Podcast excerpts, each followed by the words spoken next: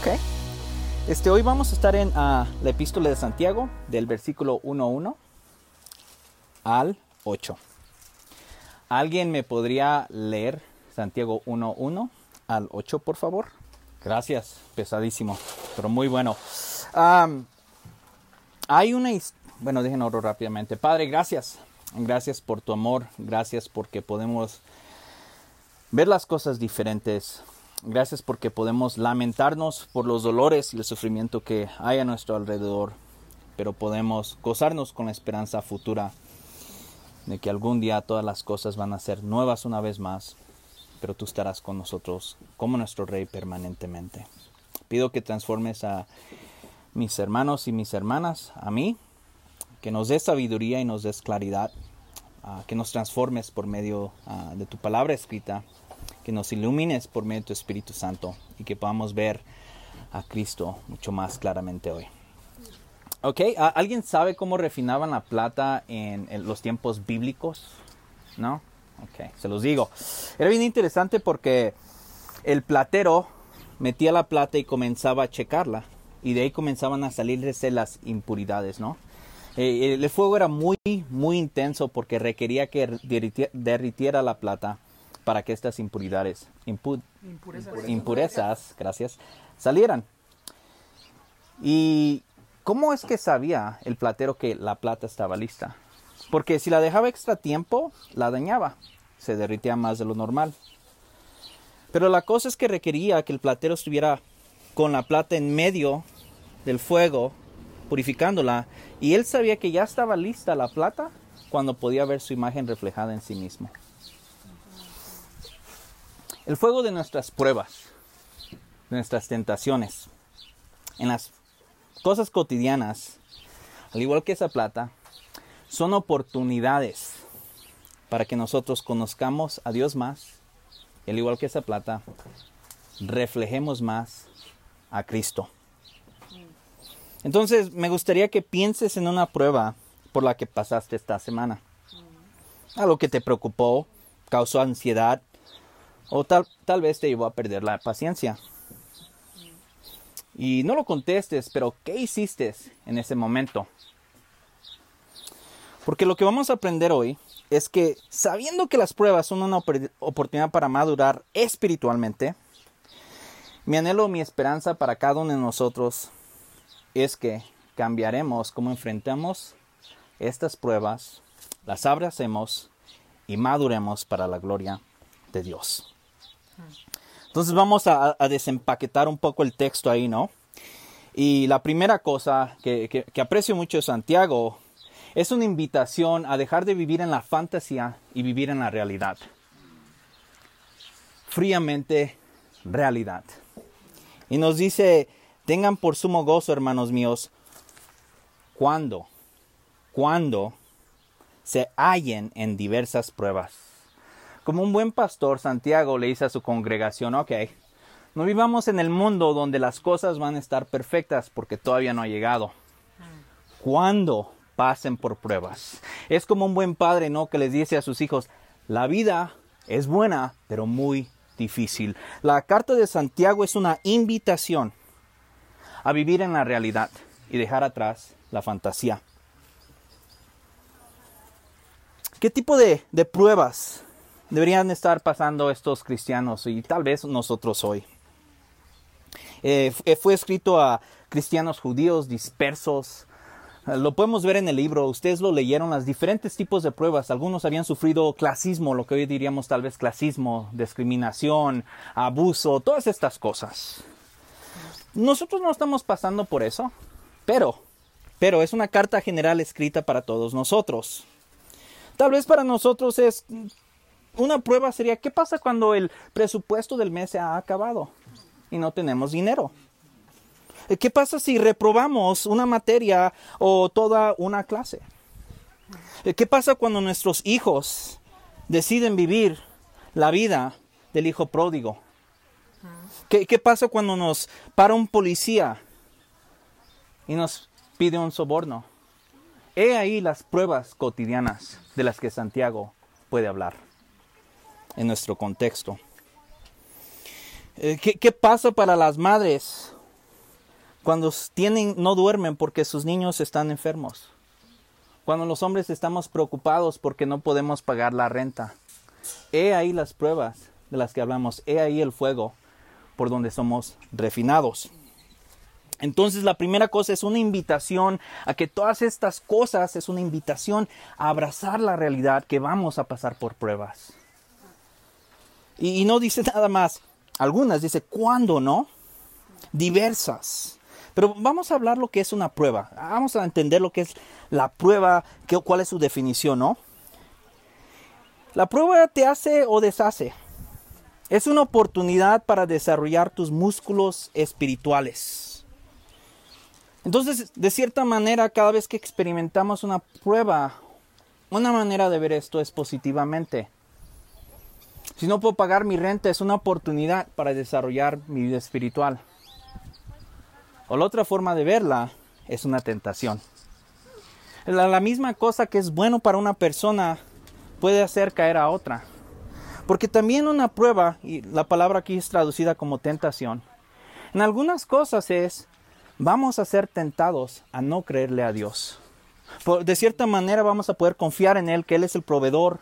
O de la otra, esa misma prueba es, no es el proveedor y yo tengo que hacer lo que tengo que hacer también conocido como pecado. Entonces mi, mi anhelo es que comencemos hoy a, ver estas pruebas como oportunidad de madurez en vez de verlas como una persona inmadura. Pero deberíamos de preguntarnos qué, qué es lo que se está probando. ¿De qué, qué, qué, qué, es lo que está pasando aquí? Y, y lo que se está probando, lo que se está poniendo en el fuego mismo, está en el versículo 3. Sabiendo que la prueba de su fe. Es una prueba de nuestra fidelidad hacia Dios. Es una prueba de nuestra integridad frente a Dios.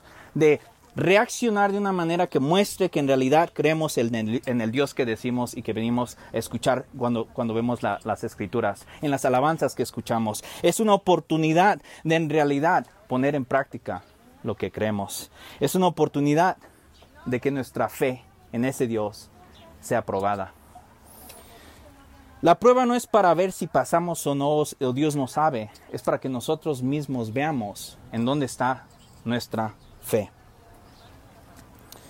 Muchas veces, cuando estamos madurando, vamos a poder ver a Dios, vamos a poder confiar en Dios, pero si nos falta la madurez, vamos a pecar, vamos a caer en la tentación. Uh, Santiago después explica cómo es ese proceso de caer en la tentación. Porque, para ser claros, ¿no? Cuando estamos siendo tentados, el pecado, por lo que veo en la Biblia, aunque digamos que es fuchihuacala y de acuerdo, pero viene envuelto en un paquete muy bonito. Es algo que nos va a entizar.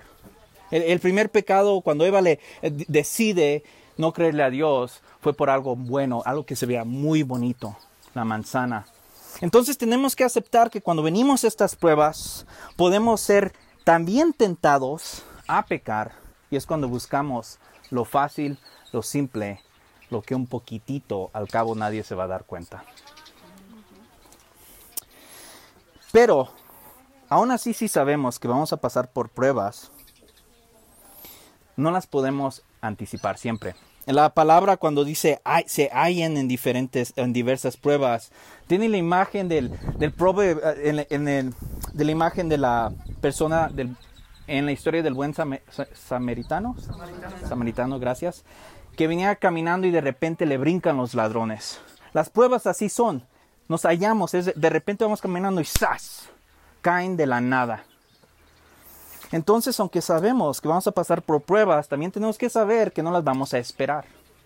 Esas oportunidades para madurar van a ser inesperadas e incómodas y creo que no las podemos programar en nuestros calendarios ni en nuestros planes de vida. La otra cosa que ya, sabemos que son las pruebas, ya sabemos qué es lo que se está probando, ya sabemos cuándo es cuando llegan, no sabemos, es inesperado. Es como las uh, bolsitas de Skittles. Si las han visto, ¿no? O MMs. De diferentes colores y diferentes sabores y tal vez hasta de diferentes tamaños. Entonces estas pruebas vienen de toditito. De toditito como las hemos mencionado. romper la ley, mentir, lastimar a otros, nuestro egoísmo, poquitito, tal vez pateo a la persona al cabo, como en los juegos de ayer, al cabo nadie me va a ver. O tal vez porque 100 personas están golpeando a todos, ¿por qué no lo hago yo también? Las pruebas son inesperadas y ayer vimos un muy buen ejemplo de qué pasa cuando la gente es probada y se les da las oportunidades de hacer lo que ellos quieren. Vivimos en un mundo caído. No estoy juzgando a las personas que lo hicieron, porque las pruebas aquí y cómo vemos las pruebas aquí es para cristianos. Somos animados a verlas diferentemente. Entonces, si sabemos lo que son las pruebas, si sabemos que vienen de diferentes colores, sabores y tamaños y no las podemos esperar, hay dos maneras de enfrentar las pruebas, según lo que vemos en Santiago. La primera es bien interesante, creo que a veces no pensamos tanto en los mandamientos de la Biblia como cristianos, ¿no? Pero aquí está uno, aquí hay un mandamiento. Versículo 2. Tengan por sumo gozo, tengan. Ok, es un, es una, es un mandamiento. Es una orden. Es cuando encuentres estas pruebas, la orden misma, por medio de la palabra, es gózate. Pero no somos masoquistas, quiero ser claro, no oh, qué bien, estoy sufriendo. Piensen en la imagen de, una madre dando labor, ¿no? Durante el, cuando están en medio del parto hay sufrimiento, hay dificultad. Pero atrás de su mente está el gozo de que al final de todo esto van a detener a su bebé. Entonces podemos gozarnos, no ignorando, no viviendo en no sé, en, el universo donde no pasan las cosas malas, es enfrentar estas pruebas con gozo. Pero no es un llamado a ignorar el sufrimiento, ni lo difícil que, que son. Es más bien, es una forma de ver que las pruebas son algo beneficioso. Incluso pueden ser desagradables. No se está pensando en la, en la tanda, no es algo tan grande, ¿no? Pero todo el mundo aquí ha participado en tandas o muestro mi rancho. Ok, sí saben lo que son, ¿no? Es cuando comienzas a guardar y te comprometiste a dar algo y sabes que al final, no sé, cuando te toque tu número, número 10, el último son de los mejores, es para que lo vas a recibir. Entonces, puedes saber que cada mes cuando estás pagando, tal vez no te vaya a gustar, ¿no? Porque la codicia entra. Mm, tal vez no. Ven mañana, ven en dos días. Pero si esperamos, podemos tener gozo que vamos a recibir lo que esperamos. Es así como enfrentamos una manera de enfrentar la prueba con el mandamiento de gozo. Entonces, si queremos responder a las pruebas de una manera madura, tenemos gozo. No estamos loquitos así como, uh, todo está bien, pero lo aceptamos, pero firmes con el gozo. Filipenses 2.18, ¿alguien me lo puede leer? Nos, da un ejemplo ahí, 2.17 y 2.18, por favor. Filipenses 2.17 y 2.18. Quien lo tenga las manos. Siendo el, apóstol Pablo derramado, no es una imagen así que digas qué bien, es como gastado, ya casi acabado de ser usado, pero dice me gozo. So, vemos a Santiago al igual que Pablo practicando lo que predican, gozándose en medio de las pruebas. Y una cosa importante es que podemos decir, ¿por qué me pasan malas cosas si son, soy una buena persona? ¿Ok? Las pruebas que vamos a pasar tú y yo, que se pueden volver tentaciones, no es porque estemos haciendo algo mal necesariamente. Es más, sino tal vez porque estemos haciendo algo bien. Hay todo un libro en la Biblia dedicado a eso, se llama Job. Santiago lo cita. ¿Por qué Job sufrió? Todos sus hijos se murieron. De la noche a la mañana perdió toda su riqueza, todo lo que tenía, todos sus caballos, todos sus árboles de aguacate. Lo estaban probando. Lo estaban probando. El enemigo va y le pide a Dios permiso de hacerlo. ¿Ok? entonces es muy importante que entendamos esto. No podemos vender un evangelio falso de ven a Dios y todo va a estar bien. Ven a Dios para que seas purificado. Por medio de pruebas reflejar lo que crees. No va a ser fácil. ¿Cómo enfrentamos este tipo de, pruebas? Lo vemos en el Antiguo Testamento, David contra ah, Goliat. Él tenía su fe puesta en Dios. Su fe fue probada. ¿Qué es lo que hizo? No se vio a sí mismo, sino dijo, yo conozco este Dios. Él es el Dios que me va a ayudar y va y se pelea contra un Goliath. Porque él tenía fe en Dios. Podía haberse escondido como el resto de los israelitas, pero no lo hizo. Esta fe es probada también cuando Dios le dice a Abraham que deje su tierra. No solamente dijo, estoy de acuerdo con esto Dios, sino estoy de acuerdo y voy a tomar pasos a lo que has dicho. Estas pruebas de fe son más que ya de conocimiento en la cabeza, es una oportunidad de practicar lo que decimos que creemos. Hemos estudiado el libro de Hechos. Pablo una y otra vez sufriendo por compartir el Evangelio frente a poderosos, frente a judíos, frente a filósofos, frente a todos. Sufriendo una y otra vez. Si él creía que Jesús es el Mesías, lo caminó y le costó. Y podemos ver este tipo de fe perfecta en Cristo mismo. Los evangelios llenos de Jesús caminando y siempre confiando y creyendo en Dios. Su fe fue probada una y otra vez. Pero siempre, siempre se sometió a la voluntad de Dios. Para ti, para mí, tal vez no seamos como David y Goliat, ni como Job esperemos en Dios, ni como Pablo, pero sí, con el dinero. Si Dios es en realidad proveedor de, de tu casa, ¿qué pasos puedes tomar para eso, para mostrarlo? En el trabajo, cuando hagas lo mejor como cristiano y le den la promoción a alguien más. He ahí las pruebas. Cuando vemos que nuestros familiares se enferman, ¿cómo es como lo vemos? Cuando nuestros hijos fallan, reprueban sus clases y vemos que tal vez no entren a la universidad. Cuando estemos en un lugar y en una ciudad, estoy hablándome aquí mismo, que tal vez no es donde anhelaríamos estar el resto de nuestras vidas. He ahí las oportunidades de mostrar lo que creemos y el Dios que seguimos. Entonces la manera ah, madura de enfrentar estas ah, pruebas con gozo, realísticamente y confiando en Dios. Y si en realidad lo creemos, nuestros pasos, nuestras manos lo van a mostrar, mucho más allá de lo que decimos.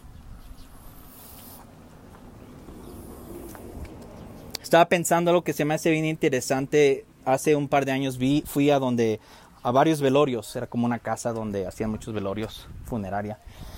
Y vi la diferencia de un velorio cristiano a un velorio no cristiano. El velorio no cristiano era un hasta jamás volver a ver a esta persona. Y era un llanto, era, era terrible, era horrible. Lo, como se oía, era muy doloroso. Cuando experimenté el velorio cristiano fue diferente. Había lágrimas, había lamento, había dolor, pero había esperanza. He ahí como mostramos nuestra fe, cuando nuestra fe está siendo probada. Esa es la manera madura de enfrentar las pruebas. La manera inmadura, porque Santiago nos dice que hay dos formas de verlo, es en vez de gozarnos, amargura, quejarnos, autolástima, pobrecito de mí, porque a mí no, es que yo soy una buena persona, no me merezco esto. Si yo siempre ayudo a los necesitados, si yo no miento, si yo no. Marcas de un cristiano inmaduro. En vez de verlo como una oportunidad de fortalecer nuestra fe, lo vamos a ver como una oportunidad de tentación. Pues esto de seguir a Dios como que no, así es que voy a hacer lo que no tengo que hacer. Algo tan simple como si no tienes dinero este mes y ves que a una señora se le cae 500 pesos. Dices, no, pues los voy a tomar porque yo los necesito. Es tantito, no estoy robando. Estoy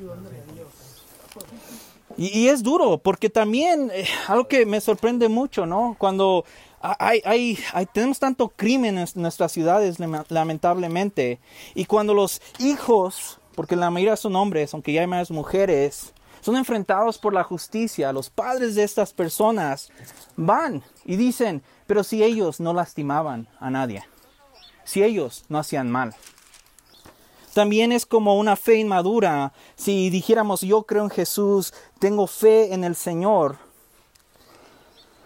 Pero no sé, voy a, vender drogas, pero después voy a hacer una capilla súper buena. Esa es una fe inmadura, porque no estamos poniendo en práctica al Dios que conocemos. Cuando decimos es una mentirita chiquitita, cuando damos una mordidita o un chismecito, estamos mostrando que estamos pasando de la prueba a la tentación y pecando. Y estamos perdiendo la oportunidad para madurar. Entonces si dices, ok, quiero yo hacerlo de una manera madura, ¿cuál es mi motivación? Y, Santiago en versículo 4 nos lo dice. ¿Alguien me lo puede leer, por favor? ¿Qué es lo que pasa cuando enfrentamos las pruebas de una manera madura? Uh, ahí están las motivaciones, pero les voy a dar un ejemplo, ¿no? Es como eh, pasó enero y todo el mundo se va al gimnasio. No todo el mundo, muchas personas, ¿no? Y la forma en que eres motivado de ir al gimnasio, comer mejor, pensar este, más saludable, irte a dormir, tomar más agua en vez de refrescos, es porque estás pensando de que si lo haces, si vas al gimnasio, el producto final va a ser un cuerpazo, ¿no? Pero, y una mejor salud. Pero ¿qué pasa si, mm, pero voy a los tacos?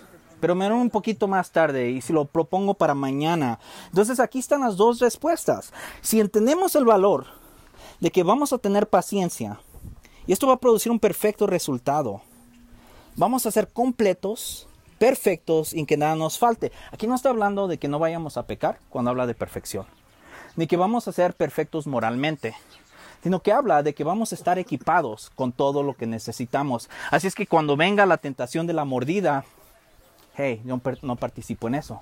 Cuando venga la tentación de, de chismear de alguien, hey, no participo en eso. Cuando venga la tentación de probarme un poquitito, no participo en eso. Y cada vez que hacemos esto, estamos siendo equipados más y más, estamos siendo más completos y perfectos. ¿Ok? Perfectos espiritualmente. Ok, si decimos, yo quiero hacer eso, ¿cómo le hago Santiago? Dinos cómo hacer eso, yo quiero ser maduro. Versículo 5, ¿cómo lo hacemos si no tenemos este tipo de sabiduría? ¿Alguien me lo puede leer, por favor? Ok, muy bueno. Y esto es donde creo que todos decimos amén. Pero vamos a, a desempaquetar cómo se ve eso. Para madurar necesitamos ser brutalmente honestos. Y tenemos que aceptar que somos ignorantes. Uf, que, no somos tal vez lo que creemos. Que, que, cuando enfrentamos una situación con el hijo pródigo que se está yendo y nos está haciendo y deshaciendo, no sabemos cómo hacerlo. Cuando tenemos problemas en nuestros matrimonios y sabemos que la Biblia dice para los hombres que amemos a nuestras esposas como Cristo ama a la iglesia y que las esposas se sometan a, a los hombres como la iglesia a Cristo, podemos decir no sé cómo hacerlo. Y está bien. Para recibir sabiduría necesitamos aceptar que somos ignorantes. Humillémonos frente a Dios para que Él nos exalte. Pero ¿por qué podemos hacer eso? Porque Dios va a decir, ah, ves, lo sabía. No, porque sabemos que Dios es generoso con sabiduría. Y esto no es como un, sabemos generosamente like intelectual, como voy a pasar la prueba y lo sé. Es, yo sé en la práctica que Dios es generoso. O sea, yo lo he experimentado, no solamente te lo puedo decir, pero te puedo dar evidencia en mi vida que Dios ha sido generoso con sabiduría. Entonces el llamado aquí es que Dios va a ser, no solamente nos va a dar un poquitito, Él va a ser generoso, es un Dios que, que nos lo va a dar así como, ¡pum!, toda la sabiduría. Es importante, lo hemos hablado muchas veces, que la sabiduría para los judíos no es conocimiento, es la habilidad de tomar lo que saben en su mente y ponerlo en práctica. Un hombre, una mujer sabia, no lo pasa por medio de un examen, lo muestra por medio de cómo vive su vida. Entonces, lo que el llamado aquí es aceptar nuestra ignorancia, saber que Dios es Dios generoso con su sabiduría, y lo podemos ver en el Antiguo Testamento, lo podemos ver en nuestras vidas, y vemos un Dios que anhela ayudar a su pueblo, le da sabiduría. Entonces, si sabemos eso, vayamos a Dios y le pidamos, aceptemos que necesitamos, de su sabiduría porque somos ignorantes. Y tal vez aquí es donde digamos, no he leído mi Biblia, tengo que hacer una manda, he pecado esta semana, entonces Dios no puede ser generoso conmigo. Pensemos en el acto más generoso que hizo por nosotros, y es que dio a su Hijo para morir por nosotros. Personas que no sabían cómo vivir, que vivíamos en ignorancia, dio a su Hijo para que podamos tener sabiduría. Pero más allá, también nos da su Espíritu Santo, nos llena de su Espíritu Santo. Otro ejemplo de sabiduría. Entonces, aquí es donde decimos, qué bien, si soy ignorante, puedo ir a Dios y pedirle sabiduría. Pero aquí hay una forma de verlo y pedirlo inmaduramente. La forma madura es confiando que Dios nos va a dar a todos abundantemente. La alternativa es decir, voy a ir a Dios y lo voy a hacer de una manera, manera inmadura. ¿Me pueden leer versículo 6 ah, y 7, por favor? Y aquí está una imagen muy lamentable, que es de una persona, argumentaría cristiana, porque le está hablando a cristianos o judíos mesiánicos, de que no conoce a su Dios. ¿Por qué? Porque le falta fe. Es falta de conocimiento de un Dios que transforma cómo vivimos. Orar en fe no es como Dios es un mago, sino que Dios va a hacer lo que Él prometió. ¿Cómo sabemos lo que Él ha prometido conociendo su palabra escrita? Entonces, si vamos a Dios y oramos en fe, pidiendo lo que haga, lo que Él ha prometido, simplemente que haga lo que Él ha dicho que va a hacer. Y si tal vez no lo prometió, lo podemos orar pensando que puede hacer lo que pedimos. Una y otra vez Él ha mostrado que es digno de, que le confiemos. Una y otra vez. Pero si, nos, si vamos a Él tambaleando, pues te lo voy a decir Dios, pero no sé si lo vas a querer hacer o no. Lo que básicamente estamos diciendo es, no te creemos. Y yo voy a hacer lo que yo tengo que hacer. En ese momento, eh, lo que describe Santiago es, es muy lamentable. Es una persona de doble ánimo guiado por sus circunstancias, guiado por lo que piensa, guiado por cómo son tratados, guiado si alguien les dice mal o bien, guiado si alguien les dejó pasar o no, guiado si alguien les cortó el tráfico, guiado por cómo ve a otros prosperar y tal vez uno no. Somos inmaduramente de esta manera esclavos a las circunstancias. Estamos viviendo una vida de huérfanos. Entonces, el llamamiento por medio de la epístola a Santiago, versículo 1 al 8, muchísimo ahí, pero simplemente es un llamado a vivir en la realidad de la vida. Vamos a tener pruebas. Esas pruebas se pueden convertir en tentaciones si nosotros no creemos en Dios. Pero Dios no nos abandona en medio de esas pruebas. Está disponible para darnos sabiduría, para que por medio de esas pruebas seamos refinados y reflejar más a quién? A Cristo. Entonces, entonces, cuando pases por pruebas y tentaciones, acepta tu realidad. Si no tienes la sabiduría, pídela a un Dios que es generoso y no la va a dar. Y sabemos que lo va a hacer porque nos dio a Jesús mismo y a su Espíritu Santo. Entonces, esta semana ah, me gustaría que tomes un momento para orar sobre alguna prueba que tienes, preferiblemente en las mañanas antes de que salgamos, donde vamos a hacer pruebas por todos lados. Pídele a Dios que te dé sabiduría y ponlo en práctica. Porque cuando lo haces, al igual que esa ah, hermosa plata, vas a ser purificado, refinado, más íntegro y completo, sin faltarte nada. ¿Y cómo vas a saberlo? Porque vas a reflejar más a Cristo. Tu carácter y el mío va a reflejar un poco más al Cristo de los Evangelios, aunque imperfectamente. Como la plata es refinada en un fuego intenso, todo prueba y tentación es un momento para correr a Dios y ser purificados. Ah, voy a orar y nos vamos a meter a la discusión este, en comunidad. Padre, gracias. Ah, gracias porque eres un Dios que nos habla con claridad y nos dice la verdad, como un buen padre lo hace. Y no nos dejas solos ni nos abandonas, sino eres un Dios generoso que nos, nos llueve con sabiduría, cómo vivir la vida en este mundo que te pertenece, que tú creaste y que vas a regresar para ser rey completamente sobre absolutamente todo.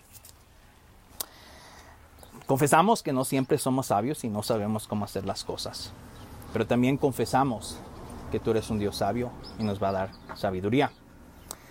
Guíanos en poder reflejarte más a ti individualmente y en comunidad. Nombre de Cristo.